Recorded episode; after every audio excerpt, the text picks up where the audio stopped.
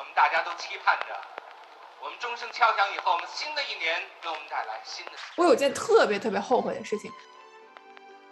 那你觉得 have fun 这一部分，你在这四年有实现吗？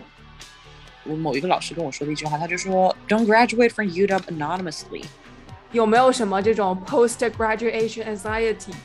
我我觉得我 anxiety 蛮强哎。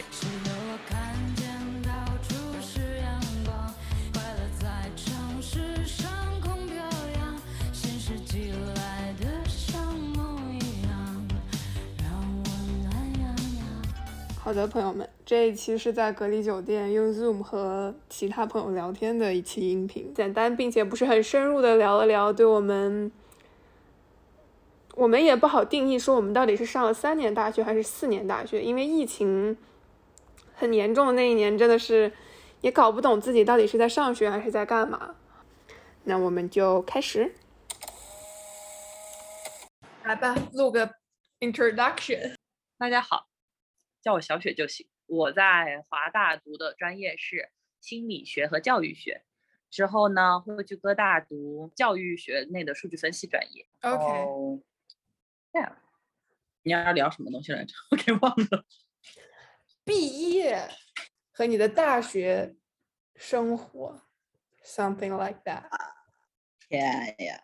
你觉得这大学四年跟你过的刚大一 EFS 那时候，你觉得是一样？就是你跟想象中的是一样的？还蛮不一样的。不得不说，疫情打乱了很多你之前的一些想法。就 before 疫情和 after 疫情，你觉得 before 疫情跟你想的 after 疫情肯定是非常不一样了，因为 after 疫情就很不一样了。我觉得 before 疫情的时候，大概是。七八十六七十，嗯，七八十八十应该没到六七十左右，所以我觉得算是我自己内心里面不能说完全憧憬的，可是有那个有那个模样在吧，在在图书馆通宵，或者说去上课，或者说甚至去上一些跟朋友去上一些水课，然后呢去 hang out 去怎么怎么样。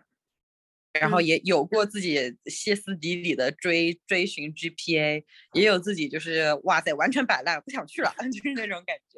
也有过那种考得很不好就怎么怎么样，就是还蛮有这种很完整的体验感的。对，但是我我之前的大学生活，我会设想中，我会觉得我自己应该会更 active 一点，更主动一点，无论是学习上还是社交上各个方向上吧。总希望自己能再多多抓住一些不一样的机会，嗯，但是有一种 good track 的感觉。但是我觉得，因为我本身自己也是在大一大二的时候，把自己的心态定义为一个学弟学妹，就是那种你你你还有很长的路要走，你还有很多时间再去做很多奇怪的、很多不一样的事情，所以在。开始的时候会更注重那种 just have fun，然后疫情的话就会让我突然一下，尤其是回回到突然回来就变成大四了，你就发现好像我之前错过太多事情了，我错时间安 排上错过很多了。哎，是的，我是感觉我大一的时候就很没有规划。我大一，我甚至第一个学期上完之后，我都不知道升乙抗要什么 prerequisite 的课，升 com 要什么 prerequisite 的课。我是大一的下学期，就是第二个 quarter 我才开始，哦，我要上这个专业的话，我要上这个课、那个课、这个课、那个课。可是你大一的时候，你你大一在第一个学期，你已经想好了你要进这两个专业吗？com 是是确定的嘛？但后面乙抗就是大家都在升乙抗，然后我也上了他的那些 prerequisite 的课。然后就觉得，嗯，那就升一下吧，然后就啊，那就进了。OK，OK，那就读吧。你觉得你在上大学之前，你 picture 的大学生活会是什么样？我我觉得说实在，我我我就是学业上没有很上心，然后就是觉得说大学好像 supposed to be 就是心态上，你还是觉得你还是一个学生，还是像初高中一样，你还是在学校里面，你要做好你自己的本职工作。可是你又有了对自己生活更大的一个掌控权。就是生活上，因为你已经是成年人了或怎么样，然后你又要更独立的生活，所以说你在你自己的社交生活上可以有更多的一些选择，嗯，和更 fun 的一些安排那种感觉。那你觉得 have fun 这一部分，你在这三年四年有实现吗？不算实现吧。有啥后悔有什么你很后悔，觉得啊，我真的应该当时尝试一下，然后但是没尝试的事情。因为我真的有，我有件特别特别后悔的事情，就是我大一的时候，大一暑假的时候申请了那个 study abroad，本来，嗯，就是我都我 application 也交了，申请费也交了，那个申请也过了，就差要去办签证了。我当时想，哇，办签证好麻烦，又要搞这个，又要，嗯，好麻烦，好麻烦，还要飞去加州那边办这个办那个。我想算了吧，下一次吧，下一次我大不了先回国把这些东西都弄好之后。哈，年有机会再去，OK，然后我就再也没有这个机会了。在这四年之内，我就真的很后悔，很后悔，这是一件非常非常后悔的事情。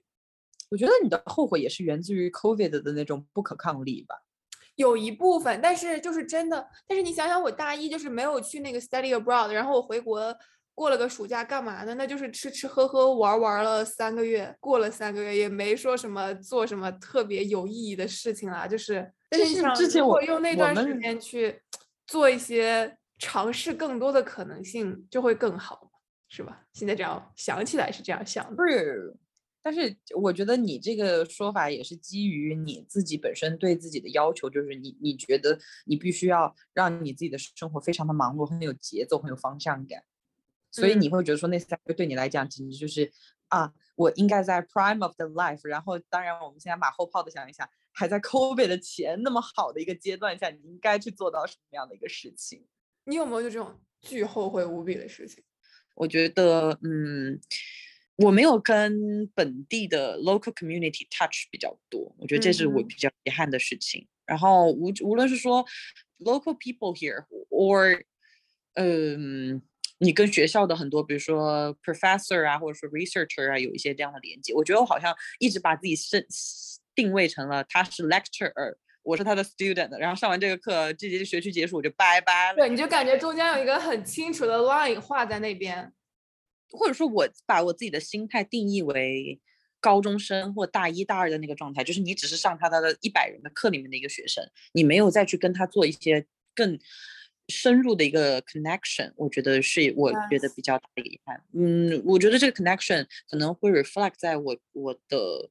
比如说我我申我申研或怎么样，其实道路上也会稍微有点困难，因为我没有那么强的一个 researcher 的背景。那还有就是，我觉得跟你跟老师在深入了解的过程中，无论是文化上，还有就是对于专业的见地上，还有就是你对于整个行业比较全面的一个了解上，各个方向上，不只是说最后这个东西要帮助我的实作为我的实习凭证，要帮助我推到多远，还有就是你个人。一个位上，我觉得这一点上，我觉得我做的不是特别的好。如果有这样的机会的话，我当然还是希望能在这个方面上 push 我自己一下。咱俩这个算是比较共同点，就是觉得自己没有完全的去用到学校的这些 resource，然后是在毕业了，要毕业了之后才才意识过，才意识到了，我靠，这个东西还没有做，那个东西还没有做，我当时有机会应该去做这个，应该去做那个，就是到了最后，你才会想说，我应该很功利的去联系这些人。对，嗯。就是这个这个话，最后会给别人的一个效果其实不是很好，或者说你自己最后的一个，你最后最后得到的也不过是一纸什么东西，但你其实根本就没有太多的概念在里面。嗯哼，我我一直以来，这这不完全是大学吧？我我一直以来，我觉得我都很希望我能有一个社交的圈子，一个很我自己的社交圈，很固定的那种嘛，就是 like 四五个人。嗯，不不一定是那么固定 per se，就是那种我觉得感觉是，可是都是点对点的感觉。我好像没有在一个 social group 里面，但我没有找到一个这样的 group，或者说正好也没有这样的一个契机。而且这是我从小到大我都想要去做到的事情，因为我总很想知道我在一个 group 里面一个 group behavior 是怎么样的。OK，那你觉得有什么这四年你觉得？特别美好，或者你觉得你做的让你觉得非常 proud 的事情，那我先问问你，你有一个这样的事情吗？算有吧，我觉得。什么样的事情？有两个是吧？一个是跟上课有关的，一个就是可能其他的就是不是在上课时间发生的事儿。先说那个不是在上课时间发生的，但是在是是在这个四年的 time period 里面，嗯。就是我去年欧莱雅这个实习嘛，嗯，这个事情是我第一次，算是很想尝试一个新的、完全不同的领域，然后我自己非常努力的 put my effort，然后最终得到了这个机会。对，就是非常，就是我自己本身非常主动的、自发的去尝试一些新的事情，这个算是一个吧。然后还有一个就是之前上了一个，就刚回去那一年上的那个课，然后那个课上最后我们那个 group project 做的是一个是一些比较有名的 Asian American 的 stand up comedian 他们的那种合集，二次创作加工了一下放在 TikTok 上。我们以为那个可能视频 like 没有什么人看嘛，结果我们发上去之后，二十不到二十四小时，我们当天晚上发的，第二天早上十点钟 presentation，我们的那个 TikTok 账号已经有七百多个粉丝，然后那个视频的观看量有八千多，Yeah，哇，很好哎。对，然后我们当时你知道，我靠，就。非常有成就感，而且这还只是 Part One。我们那天所有的 presentation，我没有看见除了我们那一组之外，大家是发自内心的笑得很开心的那种。所以你所觉得这件事情对你来讲这么重要的源泉，也是来是来自于你的 peers、你的老师、你的包括 strangers online，他们对你的这个样这这样的一个作品的一个关注和喜爱度，是这样的感觉吗？还是说，对于你自己 Asian American 身份的一种，他们的这种喜爱，对你的 Asian American identity 这样的一个 supportive 呢？还是说，就是只是说你们这个作品本身很完很成功？首先肯定是第一个，这个作品本身很成功。然后第二个就是，就是你做出来一个东西被大家发自内心的喜欢，这个东西肯定是很开心的嘛。对于身份的这个认同感，我觉得。到 it's okay 啊，因为你知道这个课其实这个这个是一个非常 hilarious 的点，就是这节课是 Asian American Studies，里面 Asian American 甚至就是 Asian face 都没有几个，百分之七十是白人，你知道吗？OK，但我觉得也挺好，就是其实你 took the initiative，尤其是他们啊，你去了解，我其实觉得，如比如说我。我打一个比方，我觉得我对我本国的文化比较了解，但除此之外，你说或者说拿一些比较 uncommon 的一些 Asian 文化，我也不是很清楚啊。不是，How is Cambodia like？亚洲文化，也就是对什么日韩呐或者什么这种比较了解，所以我觉得能有主动去了解的心思，还都已经不错。Yes，your story。我觉得，我觉得你肯定。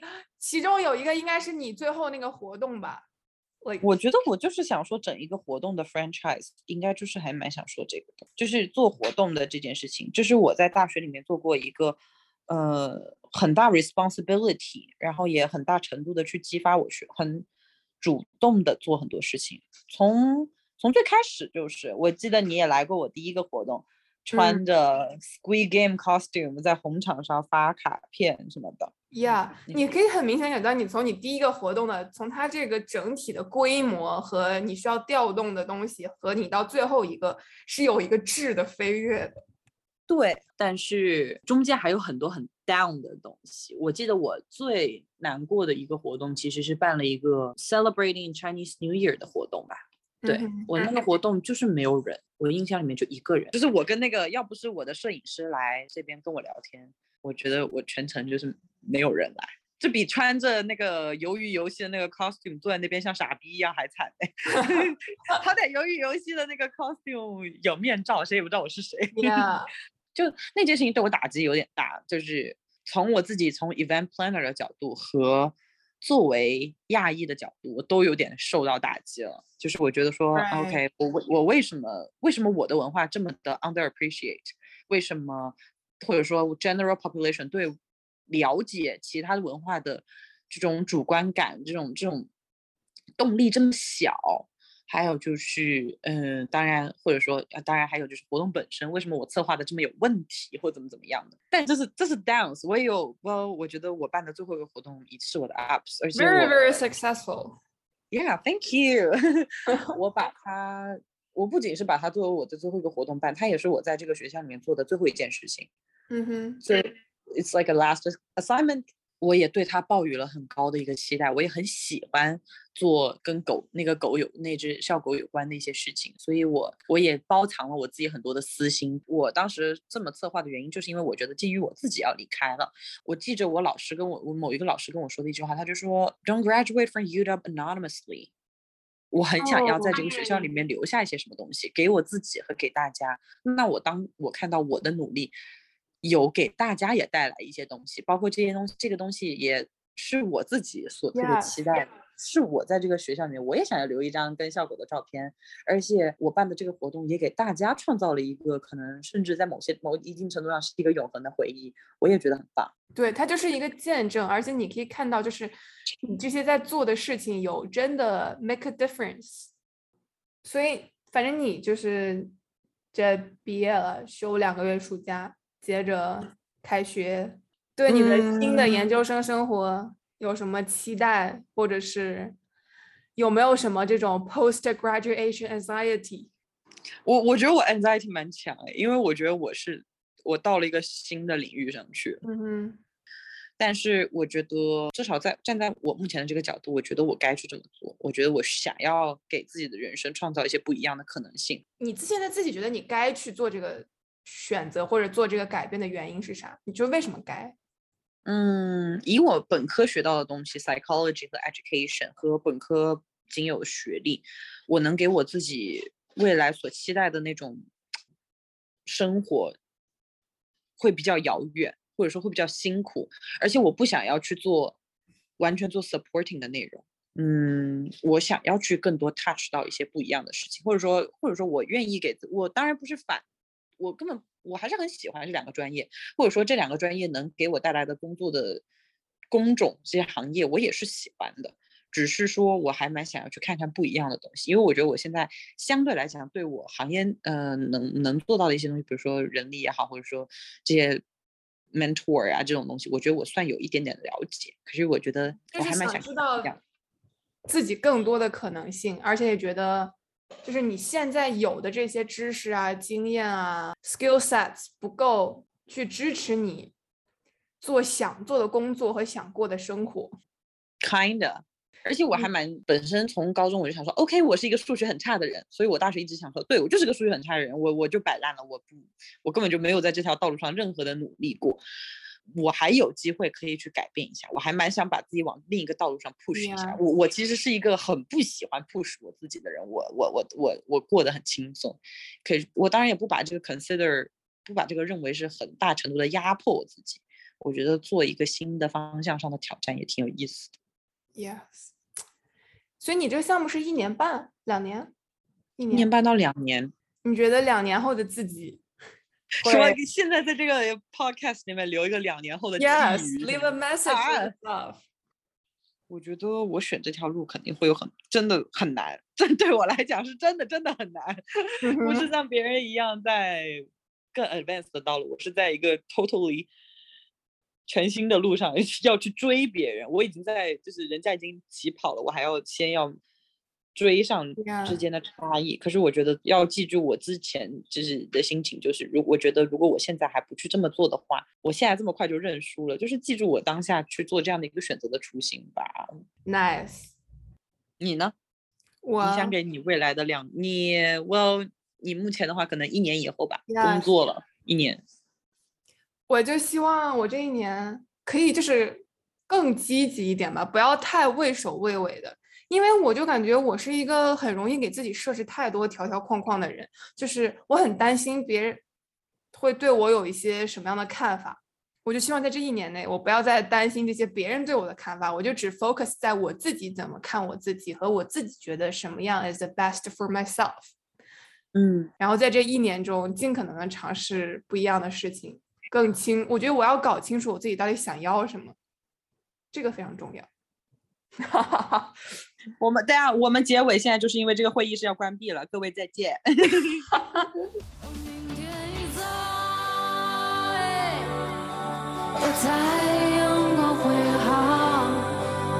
我要把自己打扫，把破旧的全部卖掉。哦，这样多好。